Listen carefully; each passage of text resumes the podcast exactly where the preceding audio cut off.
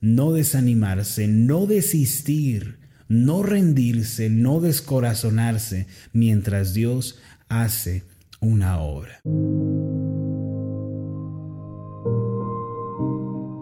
Estás escuchando Meditaciones Ascender con el pastor Marlon Corona. Acompáñanos a continuar escuchando la serie de esta semana titulada Secreto Espiritual del Salmo 23. El tema de hoy es Tú estás a mi lado.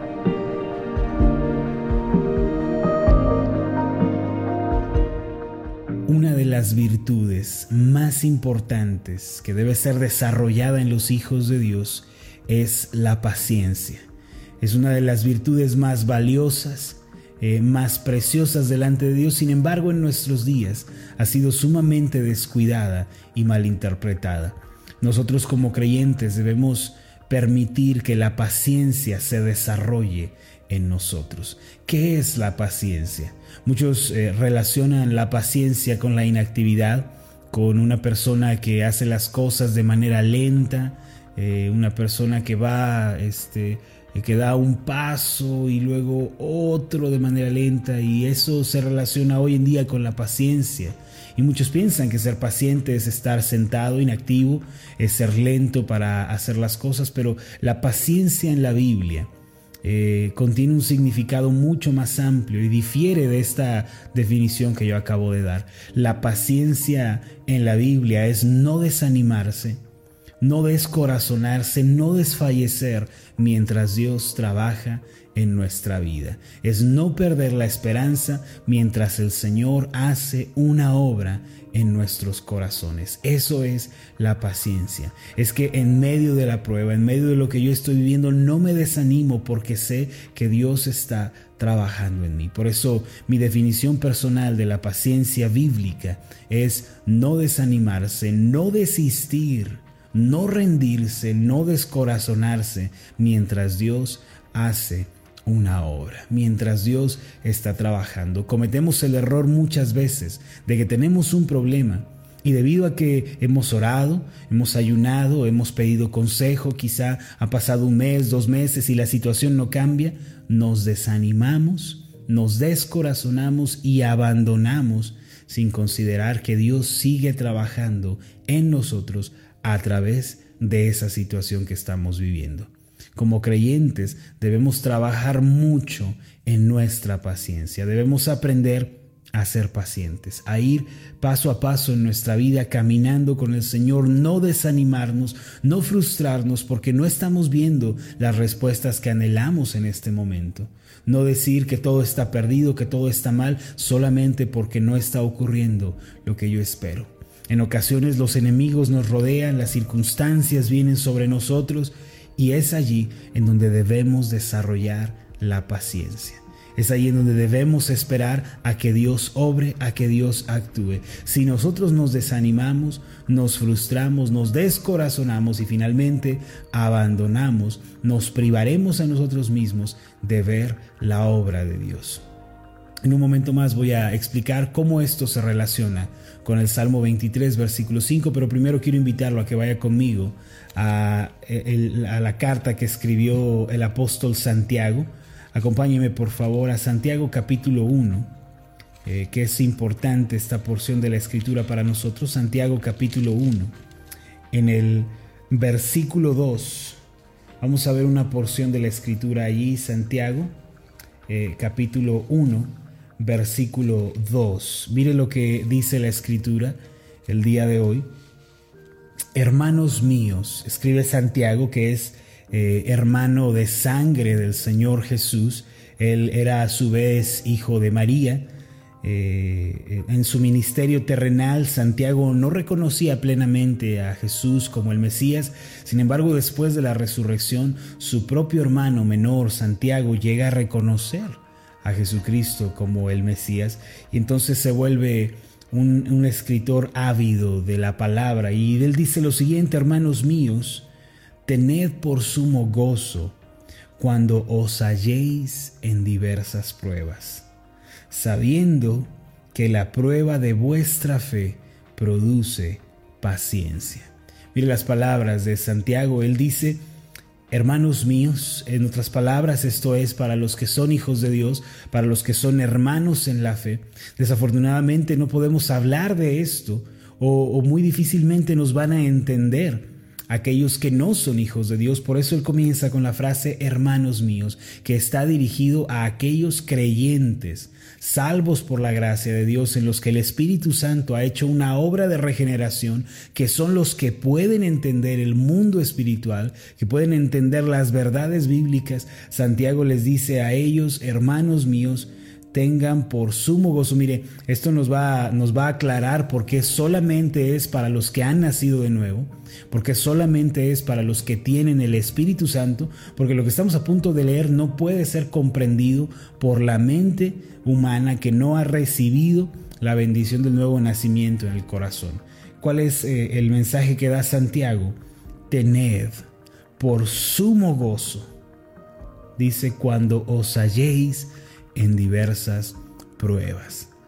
Ahora, ¿qué significa esto? La palabra o la frase sumo gozo significa la felicidad mayor, la mayor alegría, el mayor, el, mayor sentimiento de felicidad se debe experimentar. Nosotros diríamos, ¿no? Híjole, cuando todo marcha bien cuando recibimos respuestas a nuestras oraciones, cuando tenemos todas nuestras necesidades suplidas, ahí sí, uy, qué felicidad, el corazón rebosa de alegría. Pero Santiago da una nueva perspectiva. Tengan por mayor felicidad, por mayor alegría, por sumo gozo, cuando se encuentren atravesando diversas pruebas, cuando se encuentren viviendo pruebas adversas. ¿Cómo puede una persona alegrarse, gozarse, sentirse feliz en medio de una situación adversa? ¿Cómo podemos nosotros estar alegres cuando sufrimos? ¿Por qué debemos estar felices cuando estamos atravesando un sufrimiento? ¿Por qué dice Santiago en el versículo 3, sabiendo teniendo presente, con entendimiento. Hermanos, nosotros no podemos vivir nuestras pruebas sin entendimiento. No podemos vivir nuestros sufrimientos con los ojos vendados. Tiene que caerse la venda de nuestros ojos y debemos tener entendimiento cuando estamos sufriendo. ¿Qué es lo que debemos entender? Bueno, que la prueba, ¿sí? Esa prueba que estamos viviendo de nuestra fe, porque lo que viene en nuestra vida no es otra cosa sino pruebas de fe que están purificando la fe, que la están haciendo más sincera, que la están haciendo más pura delante de Dios. Dice, la prueba de, de vuestra fe produce el precioso fruto de la paciencia. La paciencia. ¿Qué significa esto? Que cuando yo estoy sufriendo, cuando yo estoy viviendo una situación adversa, debo tener presente lo que está sucediendo dentro de mí. A veces oramos, Señor, líbrame de esta situación. Y es justo que hagamos esa oración. Ore al Señor pidiéndole que resuelva sus problemas, pídale al Señor que le sane de esa enfermedad, ore al Señor que resuelva los problemas en casa. Pero si el Señor no responde en primera instancia, esto significa que Dios primero está trabajando en usted. ¿Y qué es lo que está produciendo el Señor? Paciencia. Porque la paciencia en la Biblia es no desanimarnos mientras Dios está trabajando. No desanimarnos, no descorazonarnos, no abandonar mientras la obra de Dios se está desarrollando. Encima de eso, la paciencia se relaciona con confianza, con seguridad en que Dios tiene la situación en sus manos. Por esa razón, no me desanimo. Recuerden hermanos, lo que está produciendo la prueba en nuestros corazones es paciencia. ¿Qué es la paciencia? Confianza, dependencia, seguridad en Dios. Además, la paciencia me está, me está enseñando que no me debo desanimar, no me debo frustrar ni abandonar cuando estoy viviendo un momento de sufrimiento. Hermanos, debemos interpretar la situación que estamos viviendo de una manera bíblica. La prueba que usted está viviendo el día de hoy, la prueba que el Señor está permitiendo, debe ser vista con los ojos de la fe. Señor, no me estás respondiendo a mi oración. Señor, he clamado a ti, pero tu respuesta no viene. Entonces, en ese momento, la oración tiene que cambiar. ¿Cuál debe ser la oración? No debemos dejar de pedir por respuesta, no debemos dejar de pedir porque Dios cambie nuestra situación, pero nuestra oración debe cambiar en el sentido en que le decimos, Señor, estoy viviendo esta situación, ayúdame, pero mayormente trabaja en mi corazón, haz la obra que tú quieres, moldéame, Señor, transfórmame en medio de lo que estoy viviendo. ¿Por qué es necesaria la paciencia? Cuando atravesamos pruebas, porque es necesaria la paciencia. Recuerdo la historia de un niño que una tarde quedó a cargo de su abuela. Sus padres tuvieron que salir y el niño llegó a la casa de la abuela con su mochila de juguetes y después de recibir los alimentos por la tarde, tanto él como la abuela se sentaron en la sala, la abuela se sentó en el sillón y comenzó a tejer y el niño se sentó a sus pies para jugar eh, con sus juguetes. Y mientras eh, él estaba jugando, de pronto miraba hacia arriba y veía a su abuela tejer en un bastidor. Y mientras ella tejía, ella usaba diversos colores, pero quienes han visto un bastidor saben que por una cara de la, de la tela se ve una un precioso dibujo, pero por la parte trasera todo se vuelve incomprensible porque es eh, desde donde se mueven los colores, los hilos, etc. El niño, la escena que estaba viendo era la parte posterior, la parte trasera de, aquella, eh, de aquel mantel que estaba tejiendo su abuela. Entonces el niño le preguntaba, abuela, ¿Por qué estás tejiendo un desastre? ¿Por qué estás tejiendo algo incomprensible? Y la abuela, al entender lo que el niño estaba viendo, lo invitó a sentarse a su lado. Entonces el niño, dejando los juguetes a un lado, levantándose, se sentó a la par y comenzó a ver desde la perspectiva de la abuela aquello que ella estaba tejiendo. Era un bello paisaje, montañas, un arroyo que descendía de ellas, eh, las nubes, un campo de flores. Desde otra perspectiva, desde la perspectiva baja, lo que, lo que estaba sucediendo era nada más un desastre, era algo, un caos incomprensible, pero desde la perspectiva de la abuela era un bello paisaje. ¿Qué quiero decir con esto, mis amados? Que nosotros en la vida cristiana muchas veces somos como este niño nos desanimamos, nos frustramos porque solo estamos viendo la parte trasera del plan de Dios. Estamos viendo solo una parte del plan y pensamos por qué tiene que sucederme esto, por qué estoy viviendo esta situación, por qué todo es tan amargo, por qué el Señor permite esta, esta situación en mi vida, en mi matrimonio, en mis finanzas, pero no nos damos cuenta que desde la perspectiva de Dios, eso que Él está permitiendo en realidad es un bello paisaje que va a beneficiar nuestras vidas. Si vuelve usted conmigo al Salmo 23, en el Salmo 23 eh, el salmista llegó a comprender de manera espiritual la situación que estaba viviendo. En el Salmo 23, versículo 5, él comienza diciendo, aderezas mesa delante de mí en presencia de mis angustiadores. Los angustiadores en el contexto de David, quien es el que escribe este salmo, son todos aquellos que habían, eh, se, habían eh, opuesto al, al reinado de David, aquellos que se habían resistido a él, habían hecho la guerra. Entre ellos estaba Saúl, entre ellos estaba su propio hijo Absalón, que habían sido personas que se levantaron en contra de él, quizá para derrocarlo, para difamarlo, eh, para atacarlo. Y cuando él se veía rodeado de sus angustiadores, como también lo dice eh, el, Salmo, el Salmo 3, que es también un salmo de David, él habla de sus angustiadores y sus enemigos que se juntaron alrededor de él para comer sus carnes, es decir, para devorarlo, para destruirlo. Él, al verse en una situación como esa, tuvo que aprender un secreto espiritual que más tarde nos comunicó en el Salmo 23. Es que cuando las aflicciones nos rodean, cuando los angustiadores vienen, cuando el quebranto aparece y cuando los demonios piensan que este golpe que van a darnos es eh, el golpe final, el golpe que están por asestarnos, es el golpe que va a terminar destruyéndonos, lo cierto es que Dios está preparando la mayor de las bendiciones para nosotros. Dice el salmista, Señor, tú estás sirviendo una mesa, aderezándola. Significa sirviéndola, se refiere a la palabra aderezo, que está sirviendo eh, platillos, banquetes, está sirviendo todo tipo de, de alimentos deliciosos. Dice, Señor, tú sirves esta mesa delante de mí en presencia de mis angustiadores.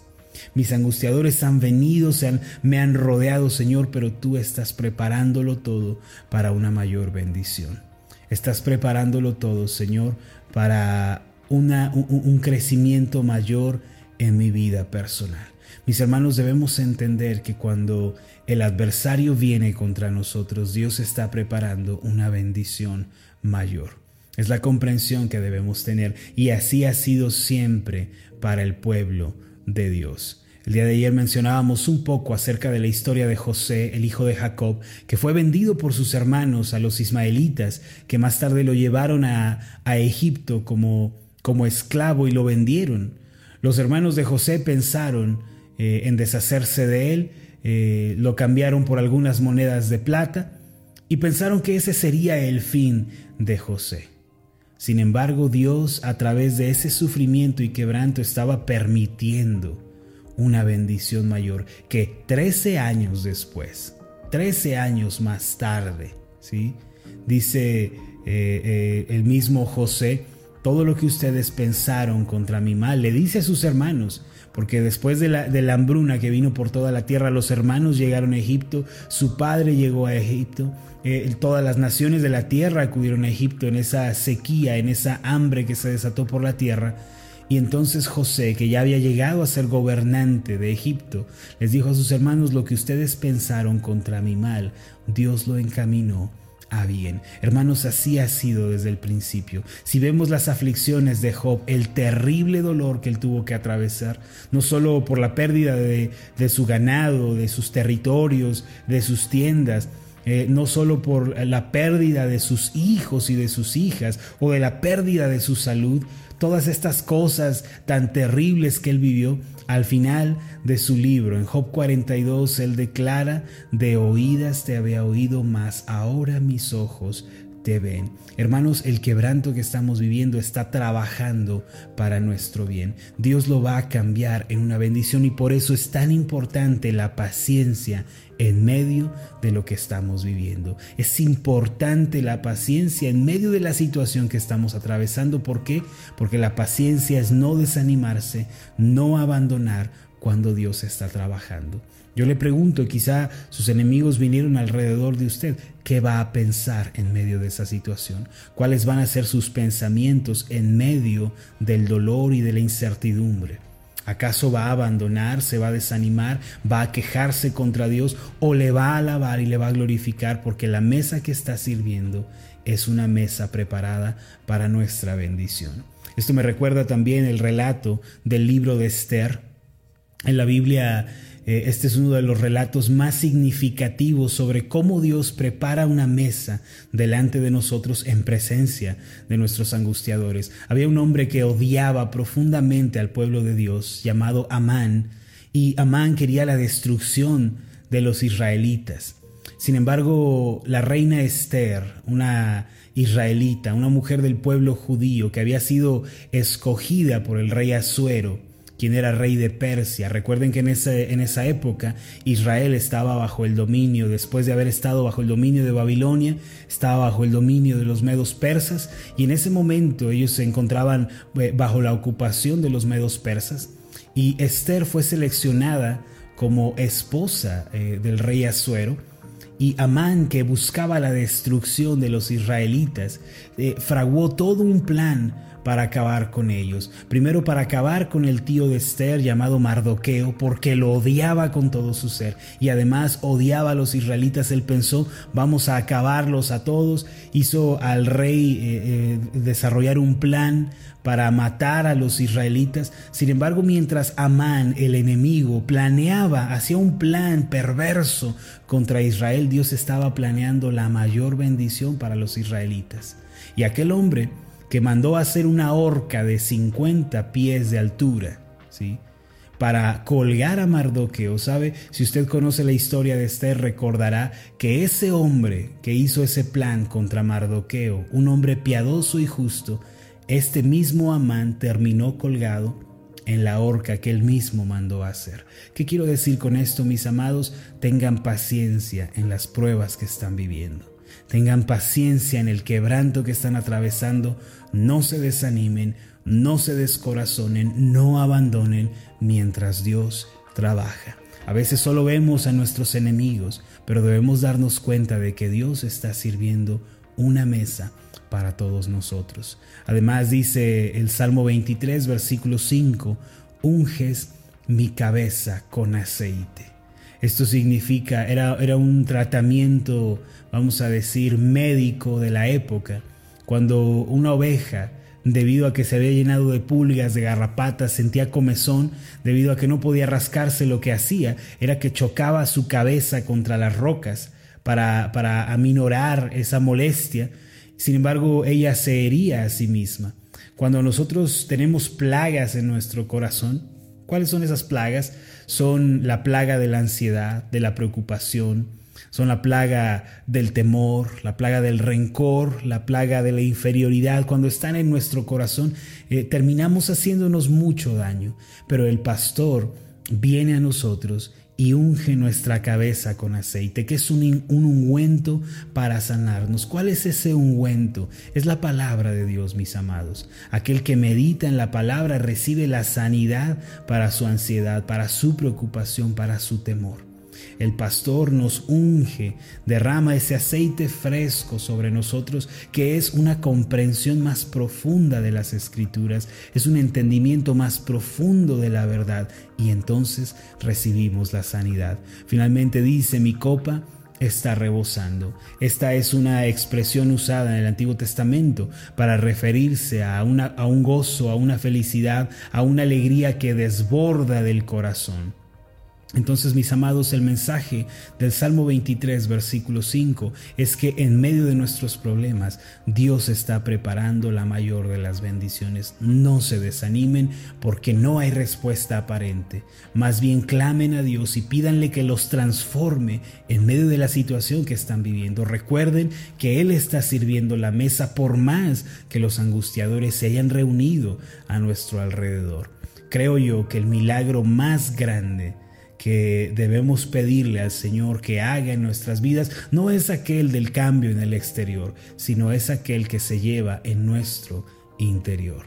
Recuerden, ese es el milagro más importante. El milagro más grande no es cuando las circunstancias cambian, sino cuando el corazón cambia cuando a través de diversas pruebas la paciencia se desarrolla en nosotros. Además recuerden que cuando estamos sufriendo, cuando nos encontramos en ansiedad, si acudimos al Señor en oración, meditamos su palabra, entonces Él sana nuestra mente, Él sana nuestro ser, Él nos sana de la preocupación y del afán y finalmente nos da esa paz y esa alegría que sobrepasan todo entendimiento. Les pido en el nombre de Jesús que no olviden esto. Dios está preparando una mesa para ustedes. Solamente sean pacientes. que es paciencia?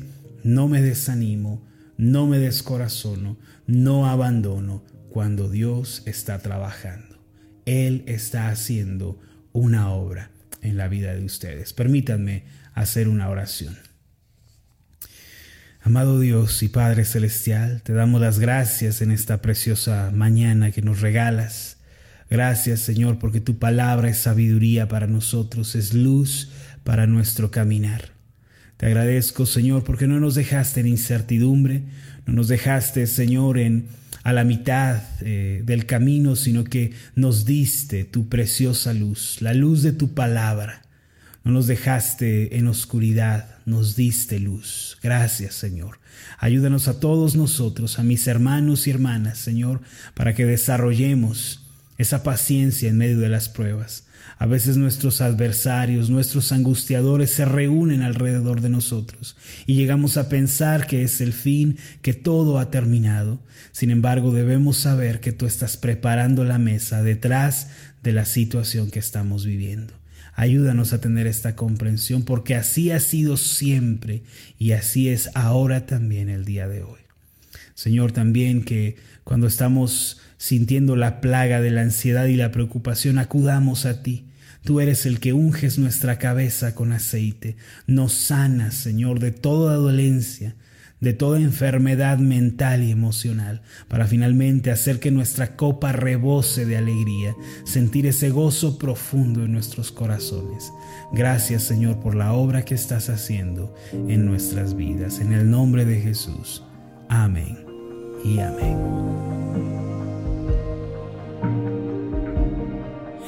Tal? Mi nombre es Marlon Corona, soy el pastor de la iglesia Ascender en la ciudad de Zapopan, Jalisco, en México. Le agradezco mucho por haberme seguido con esta meditación. Mi oración siempre es que usted sea prosperado en todas las cosas y goce de una buena salud, así como prospera en su alma. Lo invito a que ore por las meditaciones Ascender y le pregunte a Dios cómo puede usted ser de bendición para este ministerio. Las meditaciones Ascender son impulsadas y apoyadas por nuestros oyentes reciba un fuerte abrazo de mi parte. Que Dios le bendiga. Hasta la próxima.